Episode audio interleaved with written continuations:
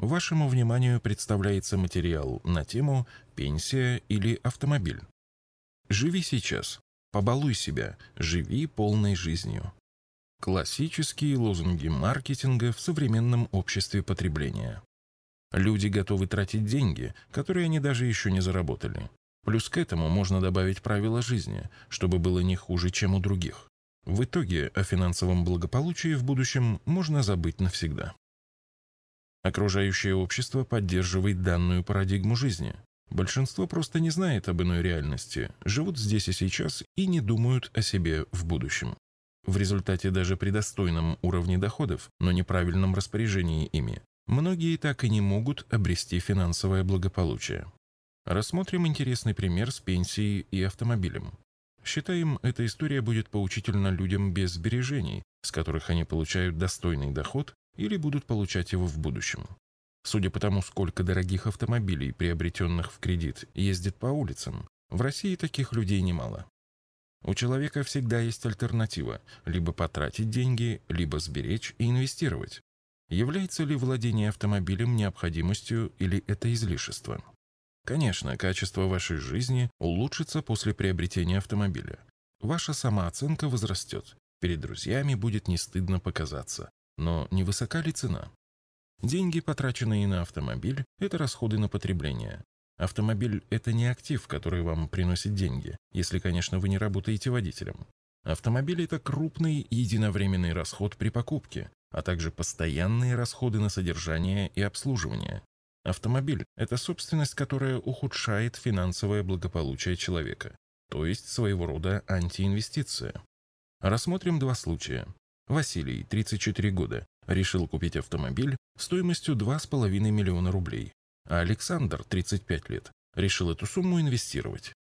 Нами был сделан расчет, который показал, что через 10 лет при прочих равных условиях у Василия на руках будет подержанный автомобиль, который он сможет продать не дороже 900 тысяч рублей. А у Александра активы стоимостью почти 12 миллионов рублей. Василий в 44 года рассчитывает исключительно на зарплату, а Александр в 45 лет может получать только одними процентами 5% в год, не расходуя накопленные сбережения около 40 тысяч рублей в месяц. Подробнее с расчетом вы можете ознакомиться в печатной или электронной версии книги «Заметки в инвестировании». Сравните 40 тысяч рублей с государственной пенсией в 10-12 тысяч. Только это доход, который вы можете платить себе не в 60 лет, а значительно раньше. И кроме того, он практически бесконечен, в отличие от государственной пенсии, которую нельзя передать по наследству. Если представить, что будет еще через 10 лет, то на отрезке в 20 лет цифры получаются гораздо более впечатляющими. Время и сложный процент хорошо работают на инвесторов. Через 20 лет у Василия на руках будет все тот же подержанный автомобиль, на который за все эти годы он потратил более 14 миллионов рублей. А у Александра будут активы стоимостью около 27 миллионов рублей. Александр может получать только процентами с этого капитала около 100 тысяч рублей в месяц. Получение аннуитетных платежей до 95 лет – это пенсия уже в 115 тысяч рублей в месяц. Пенсионный план выполнен. Василию в 54 года ничего не остается, как дальше работать.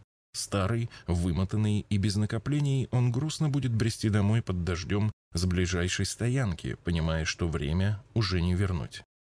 И это лишь одно инвестиционное решение – купить автомобиль или инвестировать данные средства. Для людей, которые решат купить авто в кредит, картинка еще более грустная. Сумма расходов вырастет на 400 тысяч рублей за каждые 5 лет кредита. При первоначальном взносе 50% и ставке 11% годовых. Выводы неутешительны. Покупая дорогую и красивую игрушку, которой можно будет похвастаться перед окружающими, вы лишаете себя финансового благополучия в будущем. Вам придется и дальше участвовать в крысиных бегах, вместо того, чтобы просто выйти из этого круга. Инвестиции – это по определению ограничение текущего потребления ради потребления в будущем. Оглядываясь на опыт состоятельных людей в развитых странах, можно смело заявить, что данная парадигма работает гораздо лучше модели потребления «все и сразу». Часто даже долларовые миллионеры приобретают автомобили гольф-класса от демократичного производителя вместо представительского авто элитных марок. Купив автомобиль, еще не имея сбережений, вы губите свое финансовое благополучие. Выводы. Необходимо сформировать существенный объем сбережений, прежде чем покупать автомобиль. Приобретая автомобиль, надо быть готовым потратить почти такую же сумму в течение следующих пяти лет на его содержание и эксплуатацию. При этом сам автомобиль подешевеет за эти пять лет более чем на 50%.